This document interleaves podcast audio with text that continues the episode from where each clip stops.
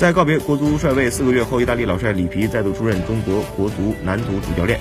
从上一个任期他所带来的进步与留下的遗憾看，这位昔日的世界杯冠军教头有望帮助西来交替的国家队重新走上正轨，但也必将在卡塔尔周期迎接严峻挑战。从再次回归的里皮脸上，仿佛三个月前的种种不开心早已烟消云散。他已经做好了集训过后再创业的准备。只不过昂贵的里皮虽然好，但中国足球却不能押宝在他一个人身上。两千三百万欧元的年薪一度仅次于穆里尼奥。位居教练岗位世界第二，虽说这次二进宫的具体年薪还没有对外公布，但应该不会比这个数字少多少。